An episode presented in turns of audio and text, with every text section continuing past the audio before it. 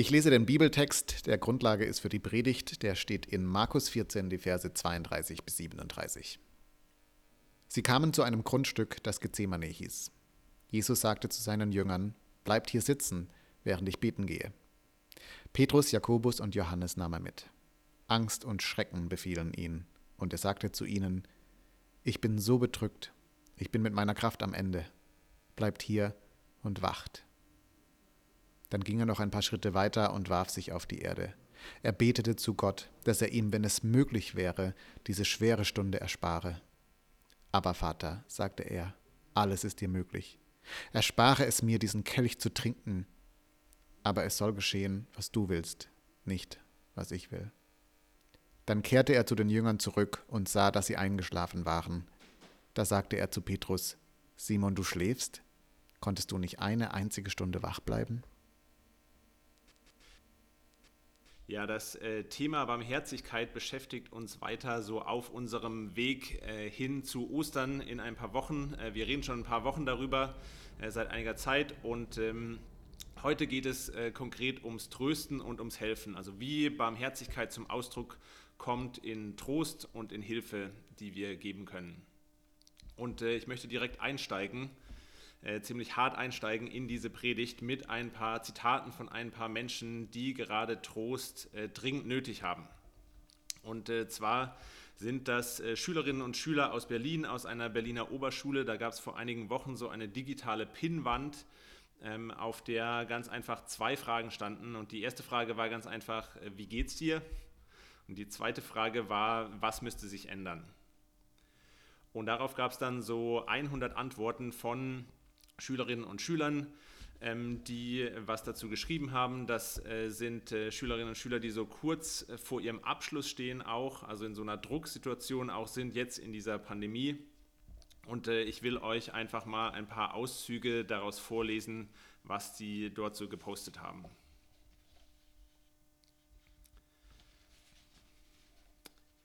Ich habe das Gefühl, und ich glaube viele andere auch, dass die Tage nur vorbeifliegen und man in einer Sackgasse gelandet ist und nicht weiß, wie man wieder herauskommt. Meine andere Schwester hat einfach aufgegeben und sitzt nachts weinend im Bett und schläft tagsüber. Sie nimmt einfach nicht mehr am Homeschooling teil, weil es ihr zu viel wird. Ich habe täglich Kopfschmerzen und Panikattacken. Bitte, das muss schnell aufhören. Soweit äh, ein paar kurze Auszüge aus diesen Schülerzitaten. Und äh, das ähm, ja, hat mich bewegt diese Woche, als ich das gelesen habe. Ähm, und äh, es wird dann natürlich auch darauf eingegangen. Es wird auch ähm, was unternommen. Und äh, ich habe mir dann aber trotzdem die Frage gestellt, wenn, wenn wir so eine Pinnwand hätten, was würde denn da drauf stehen? Ja, wie geht's dir? So, was, was müsste sich gerade ändern? Ich weiß nicht, vielleicht geht es einigen von euch so ein bisschen ähnlich, ein bisschen vergleichbar wie diesen Schülerinnen und Schülern, aber ich denke auch, wenn wir gerade mit der jetzigen Situation eigentlich relativ entspannt umgehen können, sage ich mal, dann haben wir doch alle auch irgendwie so unser Päckchen zu tragen, haben wir auch alle unsere wunden Punkte vielleicht, wo uns Trost, wo uns Hilfe so unglaublich gut tun würde. Ich denke, spätestens in unserem Umfeld kennen wir Menschen, die wir gerne trösten würden, denen wir gerne eine, eine Hilfe sein wollen und, äh, und uns wünschen, so zu wissen, was, was können wir denen denn geben, was brauchen die denn gerade, um Trost zu erleben in ihrer Situation. Und so die ultimative Quelle für Trost, ähm, für mich zumindest, ist natürlich Gott. Ja, also Gott ähm, wird vorgestellt von Jesus, als er, ähm, als er seine Jünger verlässt, sagt er, es ist eigentlich gut für euch, dass ich gehe, denn äh, ich, Gott, wird trotzdem bei euch sein. Und wie er dann über Gott spricht, ist als einen Tröster und als einen Helfer. Ja, das gehört zum Wesen Gottes, dass er uns tröstet und dass er uns hilft. Und ich finde in dem Text heute allein schon dass Jesus hier eine ganz ähnliche Aussage macht wie diese Schülerinnen und Schüler, ähm, unglaublich tröstlich. Ja, er betet hier den Satz, ich bin so bedrückt, ich bin mit meiner Kraft am Ende. Ja, Jesus kennt diese Situation, er weiß, wovon er spricht. Und das allein finde ich schon mal sehr, sehr tröstlich. Gleichzeitig äh, kann das aber auch immer sehr, sehr platt irgendwie wirken oder es äh, sagt sich so schnell irgendwie, Gott tröstet uns, Gott ist die ultimative Quelle des Trostes. Aber was heißt das denn? Was bedeutet das denn? Wo, wo wird das denn irgendwie greifbar? Und ich will heute in der Predigt einfach äh, so einen Aspekt davon rausgreifen und da mal ein bisschen in die Tiefe gehen, wie das aussehen kann und was das heißen kann, ähm, wenn Gott uns tröstet. Also das ist jetzt nicht eine umfassende Erklärung davon, was Gottes Trost äh, ist und ähm, was er alles bedeuten kann, sondern einfach nur so ein, ein Aspekt, der mir wichtig geworden ist und eigentlich nur äh, zwei sehr simple Gedanken dazu. Und ich glaube auch, je mehr äh, das greifbar wird für uns, ähm, so was bedeutet denn der Trost Gottes für uns, desto mehr wird das, glaube ich, auch greifbar für uns dass wir anderen helfen können. Desto mehr wir getröstet werden, Trost von Gott annehmen können, desto ähm, eher können wir ihn, glaube ich, auch weitergeben. Und damit so diese zwei äh, kurzen Gedanken äh, zu diesem einen Aspekt von Trost auch äh, möglichst bei euch hängen bleiben, habe ich mir dazu zwei äh, möglichst absurde Bilder ausgedacht, Illustrationen ausgedacht. Und das erste ist einfach Trost und ein beheiztes Schwimmbad. Und das zweite Trost und ein Lagerfeuer. Ich äh, habe jetzt schon eine Weile her angefangen, ein Buch zu lesen, so einen dicken Wälzer, wo es irgendwie darum geht, wie der christliche Glaube hier unsere Kultur bis heute viel mehr beeinflusst, als, äh, als uns das bewusst ist. Und dieses Buch, wo es eben irgendwie so um Gott und um den christlichen Glauben geht, steigt ein damit, Seite 1, dass es so beschreibt, wie der erste beheizte Swimmingpool, das erste beheizte Schwimmbad in Rom gebaut wurde, ja, auf dem Esquilin, einer der sieben Hügel, auf dem Rom erbaut wurde, so ähm, so eine wunderschöne Szenerie, da ist ein neues Villenviertel irgendwie entstanden, wurde jetzt bebaut und da eben auch der erste beheizte Pool, von dem man wahrscheinlich, ich war nie dort, aber so im, im warmen Wasser äh, liegen kann und einen schönen Ausblick, schönen Ausblick auf die Lichter der Stadt hat. Und äh, das hat mich direkt motiviert, weiterzulesen. Das hat mich direkt gepackt so. Ich, zum einen äh, natürlich, weil ich mich gefragt habe, also wie, wie kriegt er denn jetzt die Kurve irgendwie, ja, von Rom und einem Schwimmbad hin irgendwie zu Jerusalem und Jesus und so und dem Glauben. Und zum anderen, weil ich dachte, ja, das ist endlich mal ein Buch ähm, über Jesus oder über den Glauben, was, äh, was nicht so direkt mitten in der Geschichte mit Jesus einsteigt. Ja, so als ob das das Einzige wäre, was in der Zeit passiert ist und äh, was die Leute damals eigentlich nur interessiert hat. Ja, also ich zumindest lege da manchmal so ein bisschen so einen, einen heiligen Schleier über diese Zeit, als Jesus auf der Erde unterwegs war und irgendwie Menschen geheilt hat und Wunder getan hat. Und da war das irgendwie alles so toll und so sichtbar und ähm, das hat bestimmt auch alle interessiert und so. Und wir heute sitzen in Berlin und äh, ich muss irgendwie versuchen, Menschen, die eigentlich nur feiern gehen wollen, irgendwie den Glauben näher zu bringen. Aber nein, Damals gab es auch andere Themen. Damals war das Gesprächsthema auch nicht unbedingt nur Jesus, sondern gerade so im, im Rom, im Zentrum der Gesellschaft, im Zentrum der Welt war, ähm, war das Gerede. Äh, haben die Leute auch eher darüber geredet, ah geil, da gibt es einen, einen neuen Pool, stell dir mal vor, ja, werde ich mir nie leisten können. Ähm, aber es gibt jetzt ein beheiztes Schwimmbad, wo man auch nachts und im Winter sich noch entspannen kann. Und auch so im Blick auf Trost, kann ich mir das vorstellen. Ähm, das hat jetzt nichts mehr mit diesem Buch zu tun, das entspringt jetzt meiner eigenen Fantasie. Aber kann ich mir das vorstellen, wie zum Beispiel so ein Pontius Pilatus, ja, römischer Statthalter, der römische Gouverneur in Jerusalem zur Zeit von Jesus, ähm, wie der sich das vorgestellt hat ähm, mit dem Trost. Ja, so zum Beispiel, nachdem er Jesus gerade zum Tode verurteilt hat und so ähm, und äh, jetzt endlich Feierabend hat, kann ich mir das vorstellen, wie er sich so entspannt auf seine Couch fallen lässt und denkt, ach, immer diese Kreuzigungen und äh, überhaupt immer diese Aufständischen und diese laute Volksmenge und dieser Staub und das ist dann auch immer so blutig und mühsam und irgendwie und äh, kann es kaum erwarten, bis er endlich in Rente gehen kann und sich niederlassen kann und entspannt sich dann so am Abend, nimmt sich vielleicht noch seinen Whisky und äh, einen Katalog mit den neuesten Villen in Rom, wo er sich niederlassen kann. Und das Tröstlichste für ihn in diesem Moment, der tröstlichste Gedanke, ist, dass er irgendwann auf dem Esquilin-Hügel in einem beheizten Pool sich die Lichter der Stadt anschauen wird und entspannen kann. Und äh, wie das Buch dann die Kurve kriegt, ist auch, dass es dass es äh, mit, diesem, mit dieser Pool-Geschichte, dass der da erbaut wird, so einen Kontrastpunkt setzt zu Jesus und dem christlichen Glauben.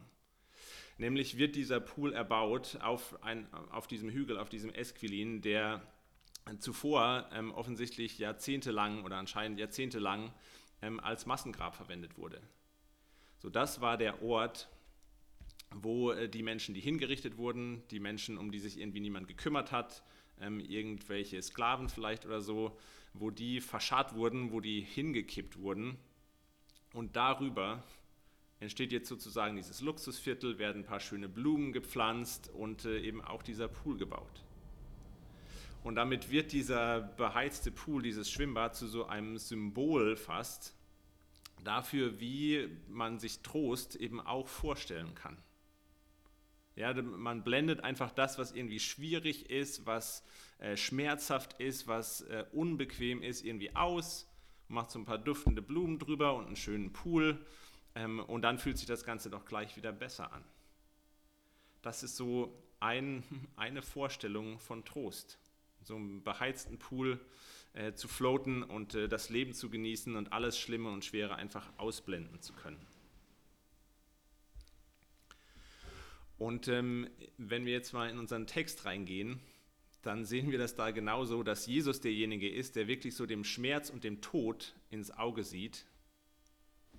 Und seine Jünger, äh, die sitzen irgendwie daneben und schlafen ein die verschließen die Augen vor dem Schweren, vor dem Schlimmen, was Jesus ihnen eigentlich gerade gesagt hat, was passieren wird, aber irgendwie halten sie es nicht aus, können sie dem nicht ins Auge sehen, wissen nicht so genau, was passiert, sind verwirrt und machen einfach die Augen zu und finden Trost, finden ihren Trost in dem Moment im Schlaf. Und äh, ich kann mich ehrlich gesagt in diesem Text eher mit diesen Jüngern identifizieren als mit Jesus. Und damit meine ich jetzt gar nicht so unbedingt, äh, dass ich oder auch, dass wir ähm, unbedingt äh, so ganz große Verdrängungskünstler sind und einfach immer nur alles Schlimme ausblenden oder so. Wir gehen das ja schon an. Manche, vor manchen Sachen kann man ja auch einfach die Augen nicht verschließen. Aber was erwarten wir, wenn wir uns Trost wünschen? Was erwarten wir, wenn wir Gott um Trost bitten? Und da ist das Beste, was ich mir vorstellen kann, eben doch häufig, dass der Schmerz einfach aufhört. Dass das Schlimme, dass das, was mich gerade belastet, dass das einfach weg ist. Ja, dass, ich, dass ich oder dass jemand einfach wieder gesund sein kann. Dass diese Pandemie aufhört. Ja, wie, wie das einer äh, der Schüler formuliert hat, das muss aufhören, bitte.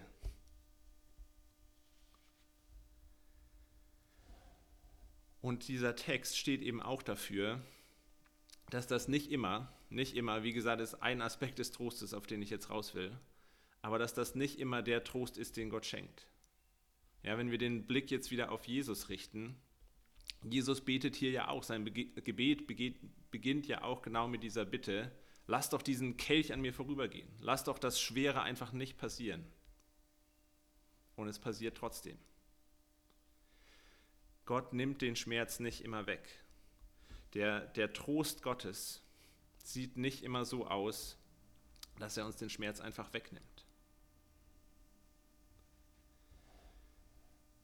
Es gibt aber eine andere Möglichkeit, finde ich, wie Trost auch aussehen kann und wie Gott, glaube ich, auch Trost schenkt. Und ähm, wie das aussieht, was das bedeutet, ist mir ähm, am deutlichsten geworden, als ich nochmal über diese Schülerinnen und Schüler eben nachgedacht habe.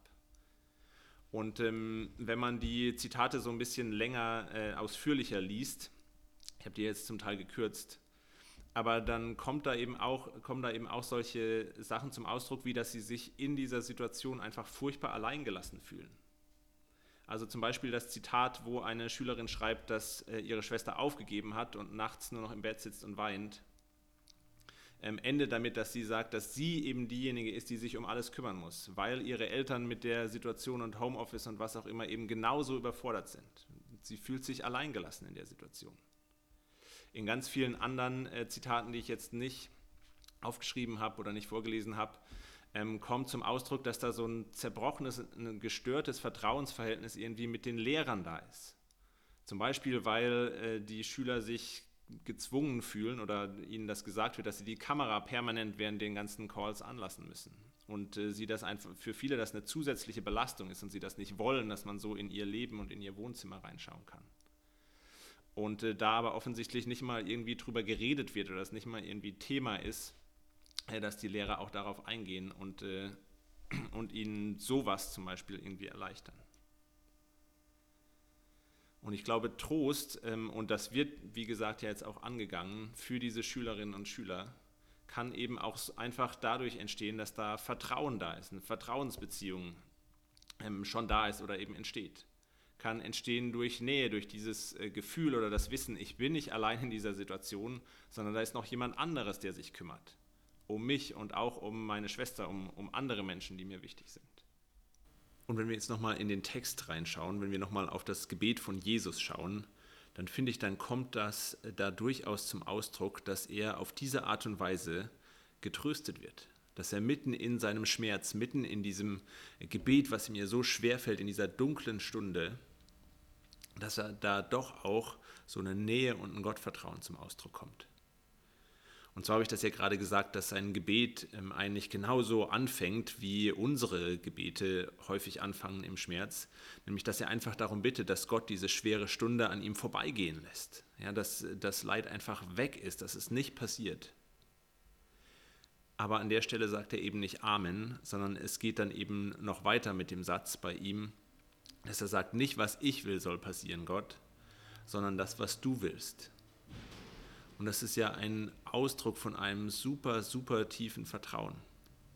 Und das ist doch ähm, auch was Tröstliches, eine solche Beziehung zu irgendjemandem zu haben oder im Fall von Jesus eben zu Gott zu haben, dass man sich auf jemanden so verlassen kann, dass man so ein Vertrauen hat zu jemandem, dass man sagen kann, hey, ich, ich weiß schon, was ich mir wünsche, so geht es mir gerade in diesem Moment, ja, ich wünsche mir, dass, der, dass ich diesen Schmerz nicht erleiden muss aber wenn es keinen anderen Weg gibt, dann vertraue ich dir voll und ganz, dass was du entscheidest richtig ist, selbst wenn es schmerzhaft für mich ist. Das hat was unglaublich Tröstliches, diese Nähe, diese Intimität, dieses Gottvertrauen in einer solchen Situation zu haben. Und das finde ich dann auch beeindruckend später an Jesus, wie er in diese Situation reingeht, wie er ähm, sich verhält in dieser Leidensnacht. Ja, selbst als er leidet, selbst als er eigentlich äh, Schmerz empfindet, hat er immer noch andere Menschen im Blick, kümmert sich um sie und ist gar nicht so sehr auf sich selbst äh, fokussiert. Er ist unglaublich gefasst, er ist unglaublich ruhig, wirkt er, als er dann später verhaftet wird und gefoltert wird und so weiter. Ich muss sagen, das beeindruckt mich an Jesus.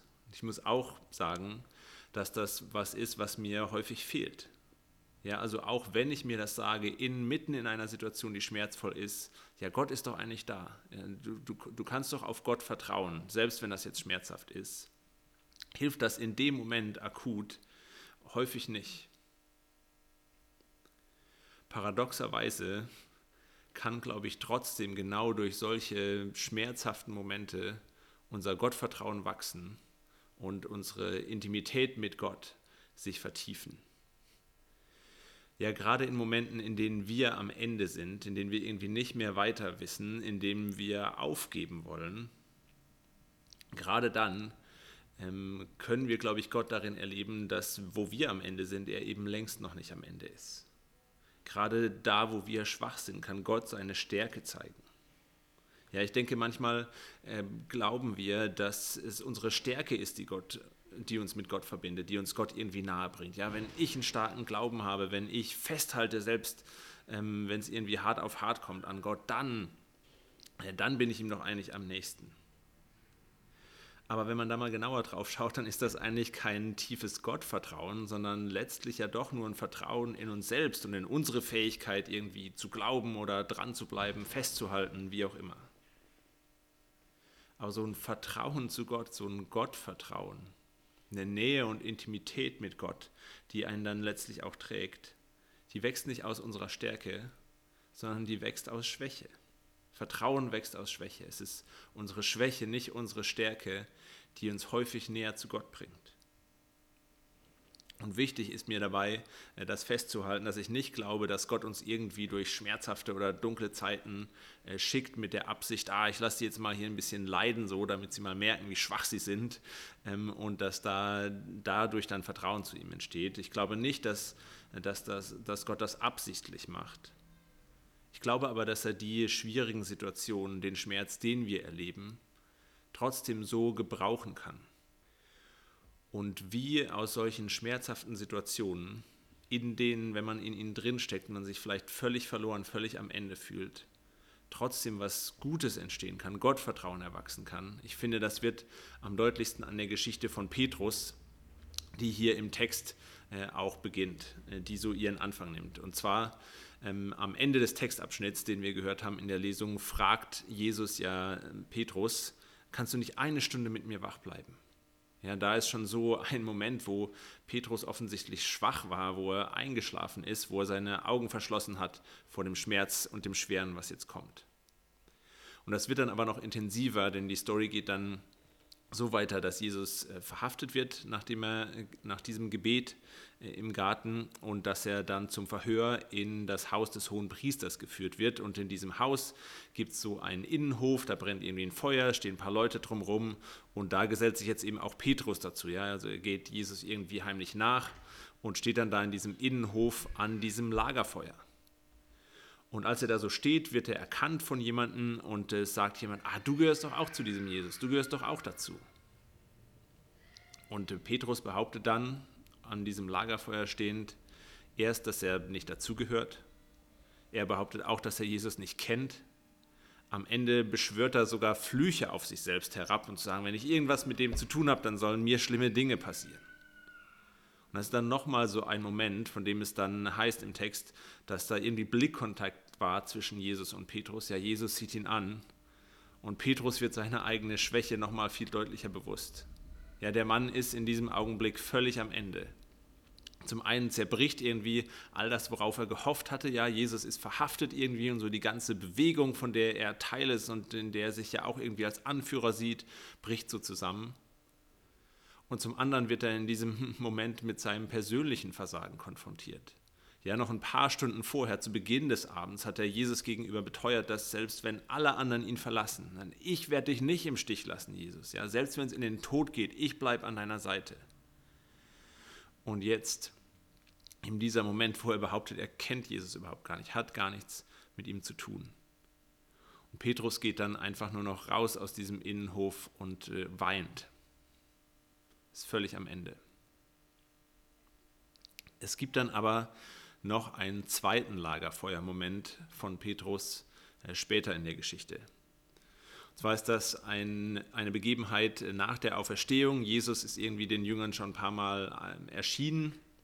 Wissen irgendwie schon, dass er lebt und äh, jetzt ist Petrus mit ein paar anderen äh, Jungs auf dem See fischen im Boot und dann erscheint so eine Figur am Ufer und als Jesus, äh, als Petrus äh, dann kapiert, dass das Jesus ist, der da erscheint, springt er ins Wasser, schwimmt an Land, will unbedingt bei Jesus sein und als er da aus dem Wasser steigt und bei Jesus ankommt, brennt da schon ein Lagerfeuer. Und äh, es geht dann weiter damit, dass Jesus Petrus äh, drei Fragen stellt oder dreimal dieselbe Frage stellt und das ist sozusagen eine Situation, ein Lagerfeuermoment, der diesen dunklen Moment, diesen dunklen Lagerfeuermoment, als Petrus Jesus verleugnet hat, der den spiegelt. Und ich glaube, der Punkt davon ist nicht, dass Jesus es Petrus jetzt hier irgendwie nochmal so reindrücken will, ja, ihn nochmal daran erinnern will, an sein Versagen und wie äh, schlecht er sich da doch verhalten hat, dass er das ja nicht irgendwie vergisst so, das muss er, darum geht es nicht, dass er ihm das nochmal reindrücken will, ich glaube auch nicht, dass es hier irgendwie um eine Testsituation geht oder um sozusagen eine zweite Chance für Petrus, das jetzt irgendwie nochmal besser zu machen und ähm, Jesus jetzt eben nicht zu verleugnen, sondern ich glaube, der Punkt davon, dass die, Jesus diese Situation hier so spiegelt, diesen Lagerfeuermoment so spiegelt, ist, um Petrus zu zeigen, so wie ich dich jetzt sehe, so wie ich dich jetzt sehe, habe ich dich schon gesehen in diesem dunklen Moment, als du am Ende warst. Aber ich war überhaupt nicht am Ende mit dir. Ich habe dich da schon so geliebt und so gesehen, wie ich dich jetzt sehe. Und wie Jesus ihn dann sieht, wird dann deutlich aus dem Gespräch. Äh, die Frage, die Jesus ihm stellt, äh, ist erstmal, hast du mich lieber, ähm, als die anderen mich haben. Und dann fragt er noch zweimal, hast du mich lieb? Und der alte Petrus hätte darauf reagiert, äh, damit, dass er sagt, ja klar habe ich dich lieber als alle anderen. Ja, also er, vertrau, er hätte auf seinen Feuereifer, auf seine Leidenschaft, auf sein großes Kämpferherz vertraut, dass er für Jesus da ist und dass er mit ihm in den Tod geht. Und jetzt sagt er aber einfach nur noch, du weißt alle Dinge, Jesus. Du weißt, dass ich dich lieb habe. Es ist kein Vergleich mehr da mit den anderen irgendwie, aber es ist eine viel größere Nähe, eine viel tiefere Intimität ein viel größeres Vertrauen in Jesus da, als es noch vorher war. Petrus ist in seiner Schwäche, im Bewusstsein seiner Schwäche auch, Jesus viel näher, als er es vorher war, als er selber so fokussiert war auf seine Stärke und auf, auf all das Tolle und Großartige, was er nicht alles reißen wird. Und wie Jesus dann darauf reagiert ist, dass er äh, zu Petrus sagt, äh, dass er Petrus Leitungsverantwortung übergibt. Er sagt dann, weide meine Schafe, weide meine Lämmer. Das ist ja schon ziemlich krass. Damit macht Jesus Petrus sozusagen zu seinem Nachfolger. Ja, er ist derjenige, der jetzt die Leitung der Gruppe von Jesus übernimmt. Und die Voraussetzung dafür war eben genau dieser dunkle Lagerfeuermoment. Da ist Petrus zum Leiter gereift. Es ist diese Nähe, dieses Vertrauen, das er braucht, um wirklich auch zum Leiter zu werden. Das ist, glaube ich, so ein Aspekt davon, wie Gott uns trösten kann. Es ist was, was wir vielleicht auch erst im Nachhinein irgendwie wahrnehmen, aber ich glaube, Gott kann schmerzhafte Momente dazu gebrauchen, dass ein tieferes Gottvertrauen bei uns wächst und dass eine größere Nähe zu ihm entsteht. Und das ist was Tröstliches, das ist was, was uns, äh, was uns trägt. Ich glaube, die Anwesenheit von Schmerz, kann man sagen, die Anwesenheit von Schmerz ist noch lange kein Indiz für die Abwesenheit Gottes. Da, wo wir am Ende sind, ist Gott noch lange nicht am Ende. Und ich will abschließend noch einmal auf das Gebet von Jesus zurückkommen, hier aus dem Text. Und zwar wird das äh, später in der Bibel im Hebräerbrief als erhört zitiert. Ich will das kurz vorlesen. Ähm, ihr könnt das nachlesen, Hebräerbrief Kapitel 5, Vers 7. Da heißt es, als er noch auf der Erde lebte, hat Jesus sich im Gebet mit Bitten und Flehen an Gott gewandt, der ihn vom Tod retten konnte. Mit lautem Rufen und unter Tränen hat er seine Not vor ihn gebracht. Weil er treu zu Gott hielt, ist er schließlich auch erhört worden. Und ich finde, der einzige Weg, wie man dieses Gebet hier als erhört verstehen kann, ist von der Auferstehung her. Also, dass Gott Jesus das Leiden, den Schmerz zwar nicht erspart hat, dass er es am Ende dann aber doch überwunden hat, dass er ihn doch da rausgeholt hat. Und das ist ein weiterer Punkt, wie Gott uns tröstet, dass er aus Tod neues Leben entstehen lässt. Und das ist was, worauf ich jetzt heute nicht eingegangen bin, aber was wir dann an Ostern feiern. Das ist ein weiterer Punkt, wie Gott uns tröstet, äh, der dann am nächsten Sonntag Thema ist. Und ich freue mich auf diese Perspektive, auf diese Auferstehungsperspektive und die großartige Hoffnung, die darin liegt. Amen.